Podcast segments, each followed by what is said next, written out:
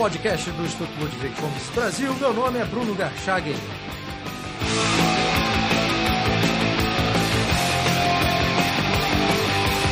Hoje eu converso com Lucas Grassi Freire, mestre e doutorando em Relações Internacionais pela Universidade de Exeter.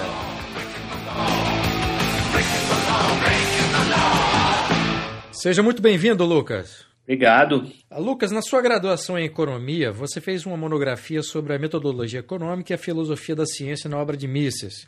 E depois, na sua dissertação de mestrado, você investigou a filosofia da ciência de Imre Lakatos. Agora, no doutorado, seu doutorado na Inglaterra, você está estudando a metateoria nas relações internacionais, que é um campo, a meu ver, muito mais completo de análise do que ocorre dentro da sociedade internacional, por agregar outras disciplinas, como a própria filosofia da ciência, e assim permitir compreender com mais nuances a ação humana dessa relação internacional.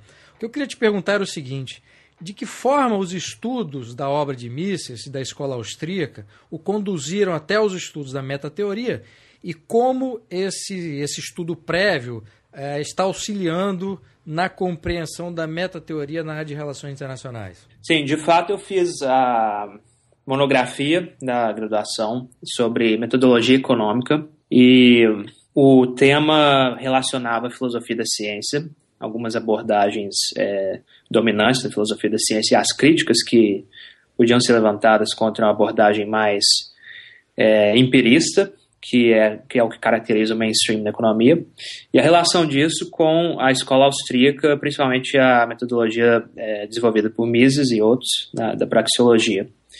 E ah, uma das conclusões que emergiram ali era que essa metodologia austríaca ela estava imune a algumas críticas que a filosofia da ciência poderia levantar contra, e de fato tem levantado, contra a economia mainstream. Então, é, outra conclusão foi que isso é, abre um espaço e para introduzir a economia austríaca por uma outra via, que é essa via da, da metodologia, para uma audiência que não que talvez não conheça ou, ou para conquistar um espaço na disciplina, né? Então isso me chamou a atenção para o fato de que, em geral, disciplinas acadêmicas têm uma camada de pesquisa e debates que não é sobre, por exemplo, né, no caso da economia, não é sobre a estrutura de mercado, sobre competição, sobre política econômica, mas é sobre a, as bases do conhecimento acadêmico e científico naquela disciplina. E em outras disciplinas nós podemos observar a mesma coisa, filosofia da física na física, filosofia da matemática na matemática e assim por diante essa percepção de que existe essa camada intermediária de discurso me levou a analisar como, então, em relações internacionais, que é o meu campo de pesquisa, é, nós podemos identificar essa camada de discurso e qual que seria o papel dela, que é o, o que eu tenho chamado de metateoria, ou seja, teoria sobre teoria. Então, é, isso me ajudou nesse sentido. Outro sentido em que, que esse, essa pesquisa inicial sobre escola austríaca me ajudou foi dando uma certa é, demanda, assim, ou, ou impulso para procurar uma clareza de raciocínio, porque é importante esclarecer qual que é o problema e qual que é a abordagem austríaca ou, ou qualquer outra que precisa ser introduzida em resposta àquele problema e como que ela lida com aquele problema de uma maneira melhor que abordagens rivais. E, finalmente, um outro, um outro ponto é que isso me, também me alertou para o fato de que algumas diferenças entre várias abordagens em, em, uma disciplina acadêmica, seja ela ciência natural ou alguma ciência social, tem a ver não com a, os fatos em si, e também não com a teoria em si, mas com a, os pressupostos filosóficos por trás da teoria, sejam eles de natureza ontológica, né, qual a natureza da realidade, qual a natureza da realidade social, etc. Epistemológica, qual que é a natureza do conhecimento, como é, validar o conhecimento. Ou, ou mesmo de, de valores, né, valores políticos e assim por diante. É, eu queria só retomar uma parte do início da sua resposta. Você disse que no seu estudo, com relação à filosofia da ciência, alguns dos pontos que você estudou da escola austríaca estaria imune às críticas. Você poderia me citar alguns? Um, um dos pontos que pode ser, eu acho que a maioria dos pontos levantados que eu analisei tem a ver com é, com limitações do empirismo, é, principalmente em versões mais radicais, até mesmo versões bem popularizadas, já como, por exemplo, o chamado falsificacionismo, né, que diz que uma teoria precisa ser empiricamente testável né, para poder ser científica, que é um critério que restringiria muito a, o conhecimento científico, se esse fosse o critério de demarcação. Né? Então, é, por exemplo, em, em, muitas descobertas científicas, né, consideradas é, quase que universalmente como bons avanços da ciência, esse critério não pode ser observado. Então, quer dizer, própria, o próprio critério em si já teria sido falsificado, teria que ser descartado, segundo o falsificacionismo, mas não foi descartado. A abordagem continua sendo defendida por alguns aí, principalmente na economia mainstream, né? Agora, a economia austríaca, ela, ela tem uma abordagem mais dedutiva, né? Então, você parte de um, de um pressuposto que ele é auto-evidente, né? No caso, as pessoas, os seres humanos agem, e quem quisesse discutir esse pressuposto estaria agindo, né? Então é, é um pressuposto auto-evidente e que se mantém. E a partir disso você faz deduções, né? Passo a passo. E se não cometer nenhum erro de lógica, é, nenhum erro formal, é, as deduções já estão testadas, né? Elas são verdadeiras porque não tem nenhum erro de lógica ali. Então, isso, isso deixa a questão da, da verificação empírica em segundo plano, né? Isso não quer dizer que a economia austríaca rejeite o conhecimento empírico, mas é que ele tem um, um, um status diferente, ele é história, né? Você olha para trás e mede o que aconteceu, faz estatísticas, tudo, para ilustrar o argumento, mas não para descobrir coisas novas e tudo que seriam testáveis ou não, né? Não faz sentido você testar essas deduções lógicas a partir do pressuposto auto-evidente, é, porque seria mais ou menos igual testar o teorema de Pitágoras empiricamente, né? Seria um, um, é, um experimento estranho. Entendi. Bom, voltando à questão da, das relações internacionais. Há um grupo de autores que defende a ideia segundo a qual a sociedade internacional é anárquica, por não existir um sistema pronto e delineado com um poder centralizado que defina e, de alguma forma, administre as relações entre os países. É, você, é, você, eu queria saber a sua opinião sobre essa corrente de pensamento e se você concorda que a sociedade internacional é anárquica, qual a lição a ser aprendida pelos países sobre os benefícios desse ambiente anárquico? Certo. Um, de fato, a, a, opinião majoritária na, na, na disciplina é, é que isso é, não é muito problemático. De fato, não existe nenhuma autoridade mundial hoje que é capaz de se impor sobre todas as, as partes, né, to, todos os países. Mesmo com o grande poder que os Estados Unidos têm como superpotência, é, é difícil ver os Estados Unidos como um governo mundial, por exemplo, né, que seria o equivalente. É, eu acho que tem é, nuances que precisam ser feitas aí. É, primeira, primeira coisa é que existe uma, uma certa hierarquia de outra forma né, entre, entre os países. Alguns países claramente são muito mais poderosos e conseguem se impor um pouco mais sobre países mais fracos. Né? É, muitos têm argumentado que esse tipo de hierarquia, na verdade, ajuda, inclusive, a manter a ordem né, no sistema internacional e, e impor cooperação e tudo mais. É, eu acho que tudo isso depende da, do pressuposto político por trás da, dessa afirmação: o sistema é anárquico ou o sistema não é anárquico. Porque muitas vezes tra, traz-se uma carga normativa para essa afirmação, dizendo o sistema é anárquico por precisamos de uma certa centralização do sistema para que as coisas funcionem melhor. O sistema é anárquico portanto, tem muita violência no sistema. É, existem é, teorias, por exemplo, a escola inglesa, que vão argumentar é, de uma forma um pouco diferenciada, dizendo que é possível cooperação no sistema anárquico, é, seguindo, por exemplo, a filosofia de John Locke, em vez de, de Hobbes. Né? Hobbes ficaria muito frustrado com, com essa questão da anarquia. Mas uma abordagem mais lockeana, ela, ela não, não nega a possibilidade de cooperação, até, até mesmo de, de um certo. É, uma, uma sociedade anárquica mesmo, não é só um sistema de unidades se relacionando em, em tensão, mas também em cooperação. É, então, essa qualificação tem que ser feita. Dependendo da sua visão política, né, a anarquia pode ser uma coisa muito negativa ou pode ser uma coisa positiva, que, que, que tiraria tantas desvantagens de uma centralização muito grande né, do, do poder.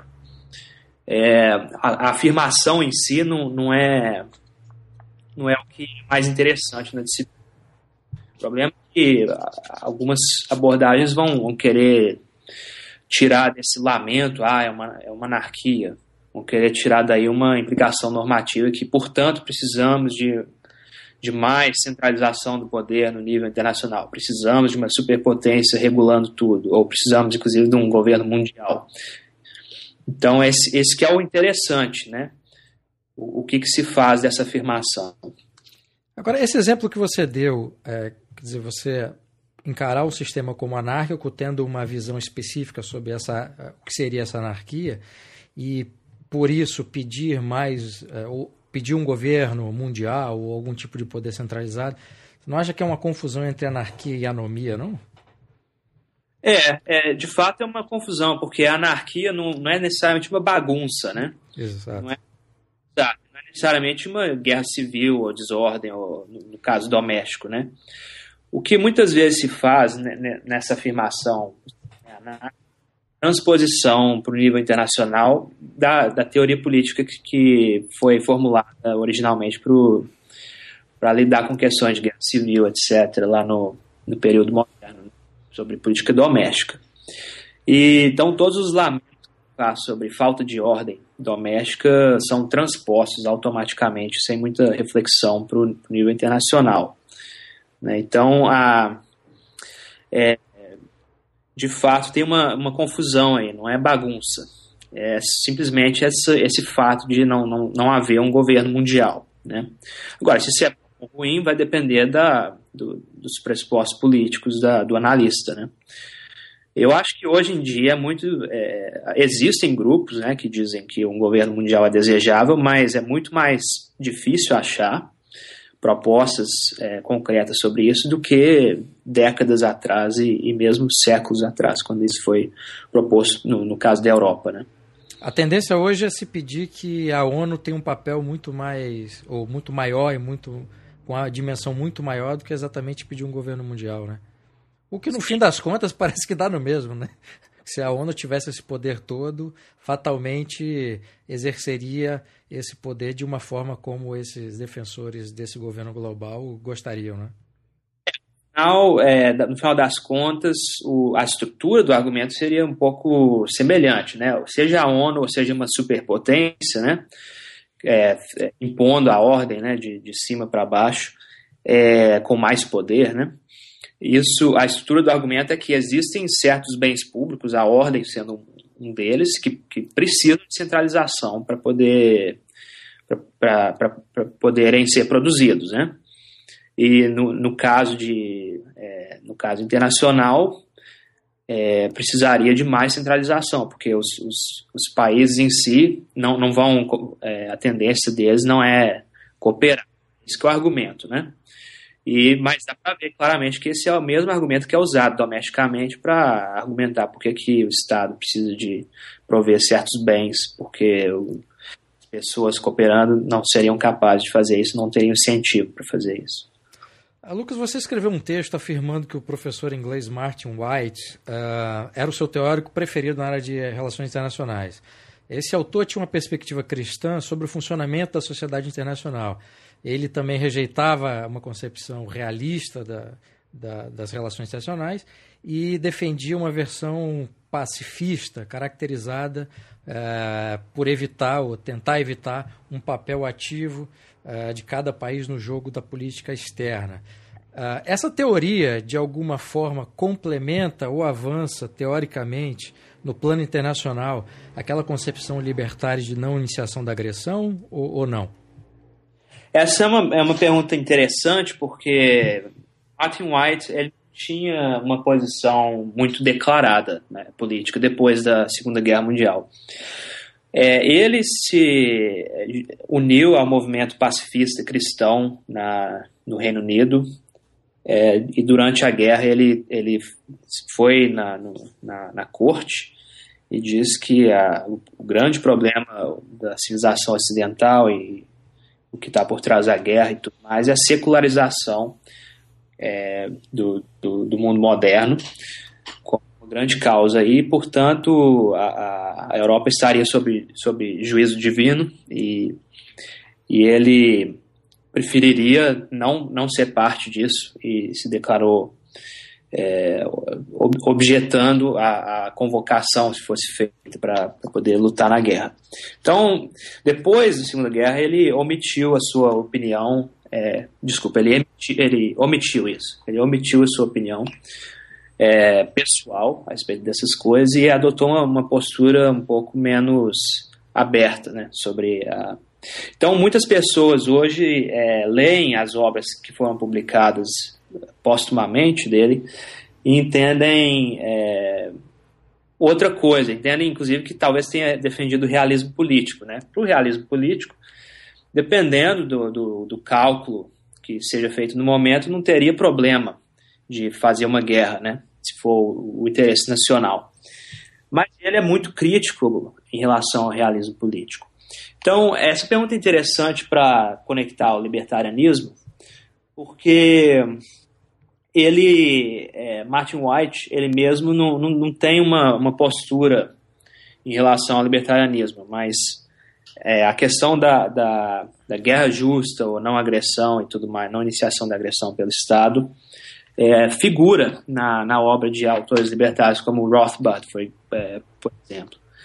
É, então, é, essa é uma, é uma relação interessante. Eu acho que a, a, o melhor jeito de relacionar o, as duas coisas é através da escola inglesa, que Martin White é considerado um dos é, padrinhos da, da escola inglesa. E, e a escola inglesa desenvolveu essa abordagem mais lockeana da, da anarquia internacional, que é possível através de instituições internacionais. Agora, essas instituições podem ser reinterpretadas, né, no, no, no caso dos libertários, através, por exemplo, do que Hayek fala sobre ordem espontânea. Né? Então, instituições como, por exemplo, diplomacia, a própria guerra, regras de guerra, né, o direito da guerra, guerra justa, etc., e equilíbrio de poder e outros, outras instituições seriam exemplos de ordem espontânea no nível internacional e ordem que emerge de forma descentralizada, não, não como imposição central, né? De um governo mundial, por exemplo. Então, eu acho que seria uma, uma forma interessante de conectar as duas coisas. A outra é o pressuposto normativo. O pacifismo tem esse, essa, esse valor de não agressão. E, mas Rothbard tem, faz uma crítica ao pacifismo absoluto. No, no caso, ele cita o exemplo do Tolstói, né? e diz que para o libertarianismo o pacifismo absoluto não seria uma, um diálogo muito fácil, porque ele elimina a possibilidade de restituição e retribuição à agressão, né, por uma agência de defesa ou uma corte, não teria nenhuma possibilidade aí de, de agressão. Principalmente no caso do pacifismo cristão, defendido por, por White inicialmente, né, e Tolstói, que é quem Rothbard critica, a solução, quando você é agredido, é dar outra face. Então não tem como recorrer a nenhuma agência para defender ou proteger nesse caso. É, então ele tem uma, uma parte na, no seu livro de éticas é, que, que faz uma, uma crítica a isso. E no nível internacional, Rothbard consegue é, transpor isso de uma forma que defenda o princípio da guerra justa, né, que seja proporcional à agressão que, que o que aquela coletividade é sofrida e tudo mais. Então ele não, não, não estaria alinhado totalmente com essa proposta pacifista do Martin White, mas por esse motivo, né? É um motivo que é consistente eu acredito, com o princípio de não agressão defendido pelo libertarianismo, que não é um princípio absoluto, é o princípio da, da não iniciação da agressão. Você acredita que essa posição pacifista que foi defendida pela White, ela é politicamente viável e combinada com o livre mercado seria capaz de garantir um ambiente internacional mais pacífico? Ou as bases da política ocidental, que eu acho que na, da política ocidental, no caso das relações internacionais, ela está muito baseada na, no, no, realismo político, é, as bases da política ocidental, junto com o terrorismo é, islâmico, tornam esse cenário improvável? É, é outra pergunta interessante, porque ela traz não só a mentalidade mais agressiva né, do realismo político, mas também a questão cultural. É, o argumento cultural é levantado muitas vezes por pessoas que têm essa, essa visão um pouco mais agressiva da, da, da política internacional. É, mas de uma certa forma é levantado também por, por, outras pessoas que têm um discurso um pouco mais de é, humanitário, né? Então tem, tem dois discursos aí, mas que no fundo são muito parecidos e perigosos, que é o argumento de é preciso priorizar segurança acima de tudo, um Estado bem inflado para proteger os cidadãos e tudo mais contra as ameaças externas, construindo ameaças artificiais. Assim, um, um país pequeno no Oriente Médio é uma grande ameaça ao mundo, porque, é, porque tem a cultura diferente e tudo mais. É, Outras pessoas já, já vão dizer, não, é, não, é, não é que é uma ameaça, mas é uma ameaça aos seus cidadãos domésticos. Então é preciso intervir nesse país para poder impor um certo padrão que, que nos favorece na, no, no, Ocidente. Então esses dois discursos são dominantes, principalmente na, na política externa norte-americana, mas dependendo da, do governo né, que está a cargo, o resultado é, pode ser igualmente nocivo aos países pequenos. É, sobre a questão da postura pacifista ser viável, eu acho que não é uma questão de viabilidade. O, o pacifista, é, mesmo décadas atrás, ele, ele tinha essa consciência de que há, existem dilemas e a opção do pacifista não, não tem a ver com o que funciona ou o que não funciona, mas com o que ele acredita ser é, moralmente correto, né? O que, o que é o dever de, de defender. Mesmo que isso custe, por exemplo, é, de, é, se render a um país que, agressor para evitar uma guerra. Né? Então, é, esse é um dilema difícil, não é uma resposta é, fácil e, de fato, a, a, escolha moral de se render em vez de declarar a guerra é uma escolha que tem consequências. Então, é, o, o pacifismo mais refinado ele tem essa essa visão assim meio trágica do que acontece quando você segue os princípios de forma bem consistente. Você mantém o princípio, mas está aberto a, a, a, outros, a outras consequências né, que, que, podem acontecer. Então é esse que é o problema que tem que ser levantado, porque a opção que é feita tem a ver com um fundo normativo, mais do que o que funciona ou não funciona.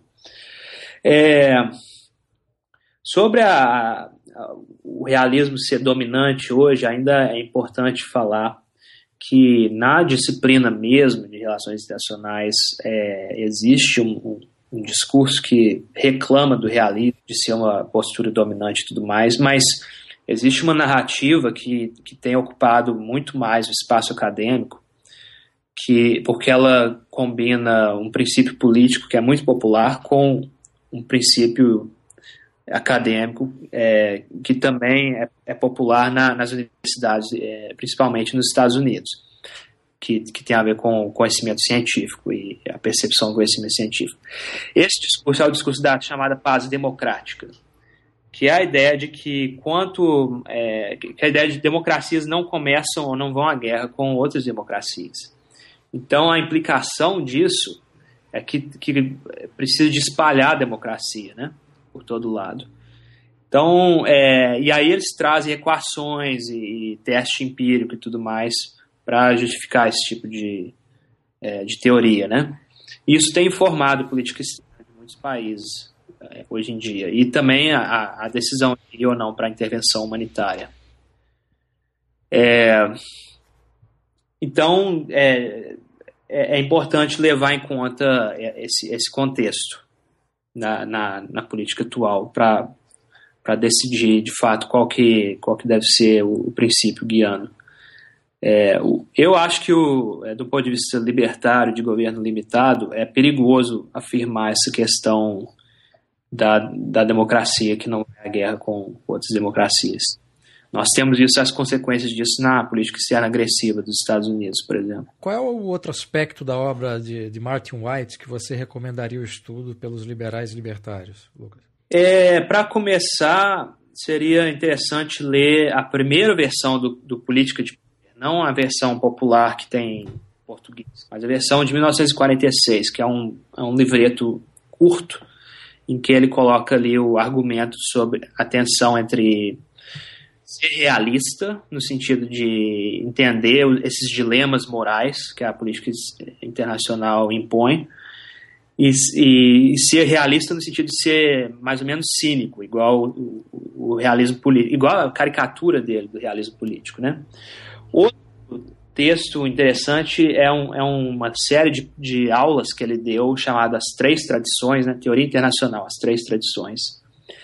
Em, é, por questão até estética, porque ele, ele escreveu bem escrito essas aulas e foi muito influente também no, na disciplina de relações internacionais. Mas tem um texto que poucas pessoas conhecem, que é um capítulo de livro num, num, numa série volumes editado por Toynbee, chamado The World em 1939, O Mundo em 1939. É um capítulo sobre como a ideologia fascista influenciou a, a, a formação da política externa alemã antes da, da Segunda Guerra. Mas é um capítulo é, muito bem, bem escrito do, do, ponto de vista de uma narrativa histórica. E eu, eu recomendo como, como é, uma, uma, análise é, assim menos conhecida, como curiosidade, né? mas também porque é um argumento importante é, ligando história à análise de política externa. O nome do livro é O Mundo em 1939. E dentro desse livro tem um capítulo escrito pelo White, é isso? Isso, porque é, é uma coleção indo olhando como o mundo estava em 1939 em relação à política externa principais países da, envolvidos na guerra, na Segunda Guerra Mundial.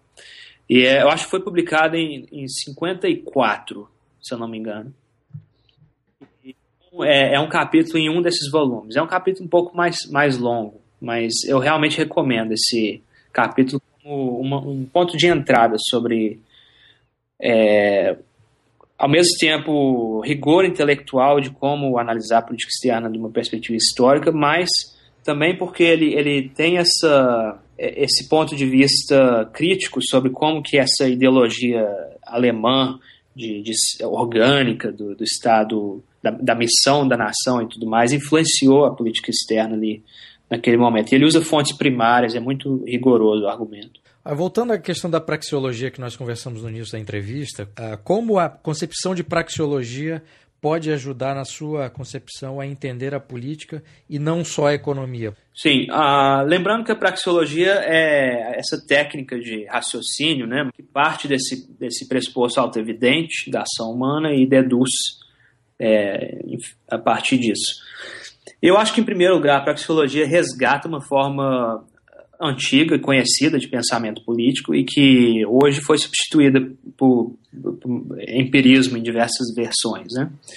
É, mas se você vai, por exemplo, no século XVII e lê a, as obras políticas ali, é, várias delas seguiam esse princípio. Por exemplo, a obra The Holy Commonwealth, de Richard Baxter, o autor puritano. Ele começa do pressuposto de que existem pessoas na Terra e, e, se você quiser refutar esse pressuposto, você está provando que você existe na Terra e está querendo refutar esse pressuposto, né? Pressuposto evidente. Ele vai deduzindo, a partir daí, um argumento é, no contexto do século XVII de governo limitado e por que de vez em quando é legítimo resistir ao, ao poder tirânico e tudo mais.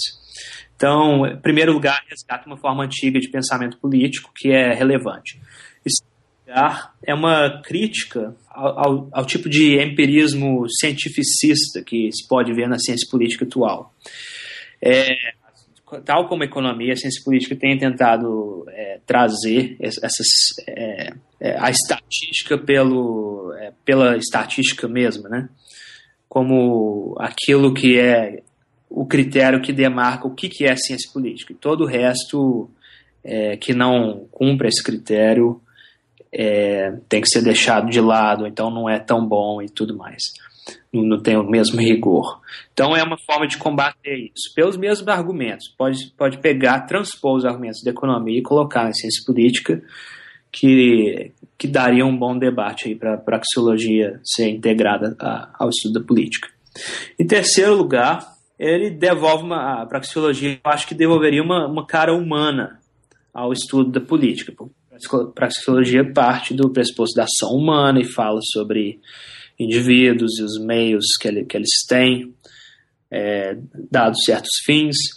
Uma, uma, obra que eu acho que uma, uma tentativa de aplicar a praxeologia no estudo da política é uh, o livro do Hans Hermann Hoppe, Democracy, the God That Failed. Democracia, o Deus que falhou. Né? E então esse, esse livro ele tem, tem vários argumentos, mas é, são vários ensaios, né? Mas ele ele ele de fato ele procura desde o começo estabelecer essa, essa distinção entre o que a ciência política tem feito hoje em dia e o que deveria fazer na seguindo a praxeologia. E um livro, no caso de política internacional, que pelo menos tenta mostrar que a praxeologia existe e que é relevante para as relações internacionais, é um livro recente do Edwin van der Haar, chamado Classical Liberalism and International Relations Theory, Liberalismo Clássico e Teoria de Relações Internacionais, que analisa, dentre outros, né, a obra de Mises e Hayek, é, e, e, compara com teorias de relações internacionais que são do cânone da, da, disciplina. Né? Então, é relevante o diálogo entre praxeologia e obras que são famosas já em relações internacionais. A dica que eu dou para quem gosta da escola austríaca é de tentar esse diálogo mais claro com, mencionar, citar os autores do campo, citar por que, eles estão errados, citar onde que eles estão certos e como que pode ser melhorados com a abordagem da escola austríaca. Uma pessoa que tentou fazer isso é Mark Crovelli. Ele escreveu sobre debates é, metateóricos em relações internacionais e como que a praxeologia poderia ser introduzida na, na disciplina, e ele propôs assim um começo, né?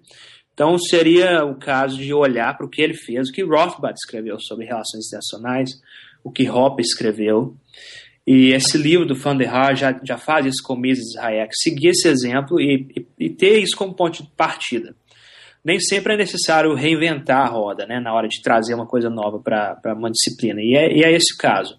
Esses autores já falaram muito sobre política internacional, economia, comércio internacional e tudo mais. E Rothbard falou, inclusive, do, do lado normativo e ético. Então, seria o caso de usar isso como um ponto de partida, uma plataforma, e lembrar que a praxeologia é, é, um, é um instrumento que tem grande potencial para confrontar certos problemas da disciplina. Para Lucas, é, sobre sua experiência como estudante no Brasil e na Inglaterra. Estudante e professor, você é professor assistente hoje, né? Na universidade, correto? Sim, eu, eu, é, eu faço parte da, da equipe que auxilia com os tutoriais na, na, em, na, no departamento de política. Tá, eu queria te perguntar se era possível comparar, ou se você fizesse uma comparação entre a dimensão da penetração do aparelhamento das ideias de esquerda no Brasil, é, dentro da academia no Brasil e na, na, da Inglaterra, obviamente, na realidade que você teve acesso. Sim, é, é uma pergunta interessante porque nós estamos falando de um debate político que, que se dá em, em duas estruturas diferentes. Né? O sistema inglês ele, ele tem assim uns no máximo os três ou quatro partidos dominantes mesmo no, no cenário político. E ao passo que o nosso partido conta menos do que o, o candidato, né? As pessoas conhecem mais os nomes dos candidatos. assim do que a plataforma política, né? Tirando exceção do, dos dois dominantes, né? Mas é, o esquerdismo, eu acho, é, não é tão uniforme. Tem, tem vários estilos. No, no caso aqui da, do Reino Unido, um estilo muito popular é o que pega essas é, várias teorias é, de sobre é, hermenêutica e é, pós-estruturalismo e, e, outras teorias que emergiram do, dos movimentos de 1968 e, e tentam desconstruir né, certas, é, certas ideias. É, então, é, é uma coisa assim mais no, no, plano intelectual e a agenda política fica um pouco é, menos clara. É, outro, outro tipo é aquele de centro, né, o esquerdismo de, de centro-esquerda que, que tenta mostrar, ou pelo menos alega ser a visão equilibrada sobre é, sobre qualquer aspecto da, da vida política e tudo mais. Mas eu acho que, em geral, aqui as pessoas ainda fazem a distinção entre qual que é o argumento, é, é, digamos, acadêmico sendo feito num, num, certo texto, a distinção entre isso e, e, a, e a agenda política por, por trás. Então, muitas vezes o professor ele não, não deixa claro, muito claro qual é a posição dele mesmo. Ele tenta analisar a lógica interna dos argumentos que são criticados e tudo mais. Eu acho que no Brasil, é, falando da minha experiência limitada, né? No, no Brasil, é, muitas vezes um, um, argumento é rejeitado porque a pessoa é, é, conhecida no meio como uma pessoa de direita, uma pessoa que defende o, o, tal do neoliberalismo. Isso é uma palavra ainda muito usada, neoliberalismo no Brasil, né? Se, seja lá o que for que signifique. Mas no, é, por aqui não, não se ouve é, esse termo muito frequentemente, não. É, então, então, assim, em resumo, a, a, as posições aqui políticas, muitas vezes são atreladas ao partido que, ao qual a pessoa é filiada ou que a pessoa apoia, né? É, no Brasil, acho que isso é menos partidário e mais é, tem mais a ver com ideologia mesmo, né? E, e eu acho que também a, a escola é, primária tem uma grande influência, aqui menor a influência da escola primária. Talvez a influência maior seja na narrativa mais nacionalista sobre a Grã-Bretanha, sobre é, os, os valores morais britânicos que que são históricos e, e tudo mais. Tem, tem uma certa narrativa que eu vejo ainda no, nos alunos que, que discutem questões como intervenção humanitária em outros países e, e o papel da Grã-Bretanha na política mundial. Esses valores e essas narrativas de é, da construção nacional, né, são em geral mencionadas. E muitas vezes, é, seja, seja pessoa, sejam pessoas com um pensamento mais conservador ou não, é, o, o, no final das contas, a implicação tem a ver com uma centralização maior do poder no, no Estado e a imposição, a projeção desse poder para fora, na intervenção humanitária ou, ou, em outras formas de, de política externa. Lucas, que forma que se deu o seu acesso às ideias libertárias? Como é que você conheceu? Quando que conheceu? Através de quem? No final do ensino médio, tinha um grupo pequeno de, de alunos na minha escola que ficava sempre com o pé atrás com, a, com o que se ensinava em história e geografia. É, essa, essa questão sobre com, como o capitalismo funciona, como, é, como o lucro, o mercado funciona, a crise de 29 e tudo mais. E, então nós é, pensamos que seria bom é, olhar uma segunda opinião. Né? E na época tinha, tinha alguns recursos na internet, né? Tinha uma página chamada O Indivíduo, e tinha, para quem lia inglês, tinha o Instituto Mises, né? É, nos Estados Unidos, que tinha livros gratuitos é, muito material também mais mais popular para ler.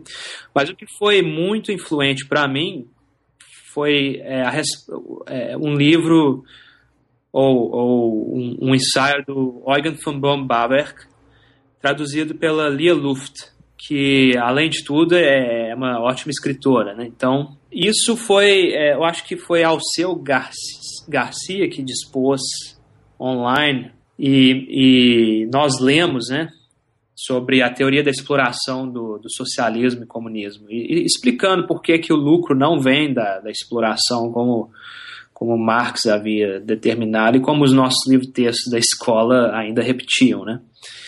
É, depois é, teve outras, outras, é, outras influências formativas. Né? Eu comecei a estudar melhor, mais um pouco mais sobre é, quando, eu, quando eu entrei no curso de economia, eu comecei a ler mais um pouco sobre o liberalismo clássico, tinha publicações do Instituto Liberal, e eu, eu li as seis lições do Mises, e aquilo foi muito é, marcante no, no come logo no começo do curso, foi muito marcante.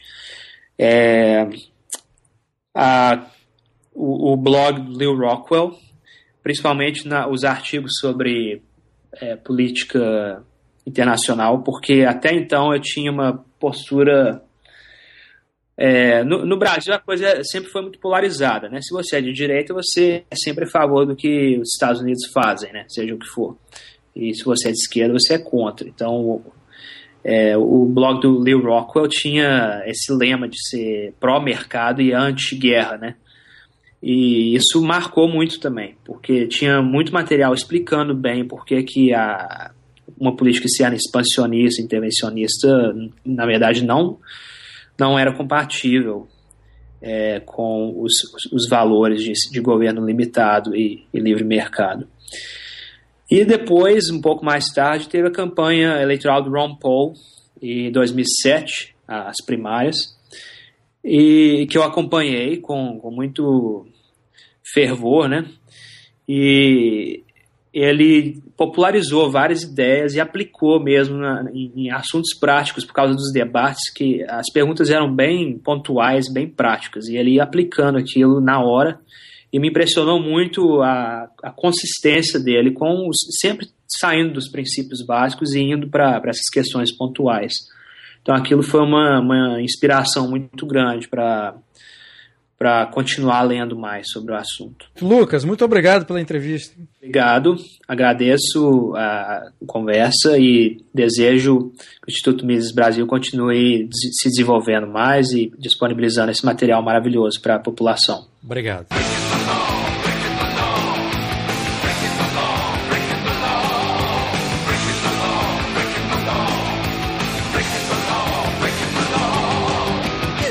Podcast do Instituto Ludwig Gomes Brasil. Meu nome é Bruno Garchagen.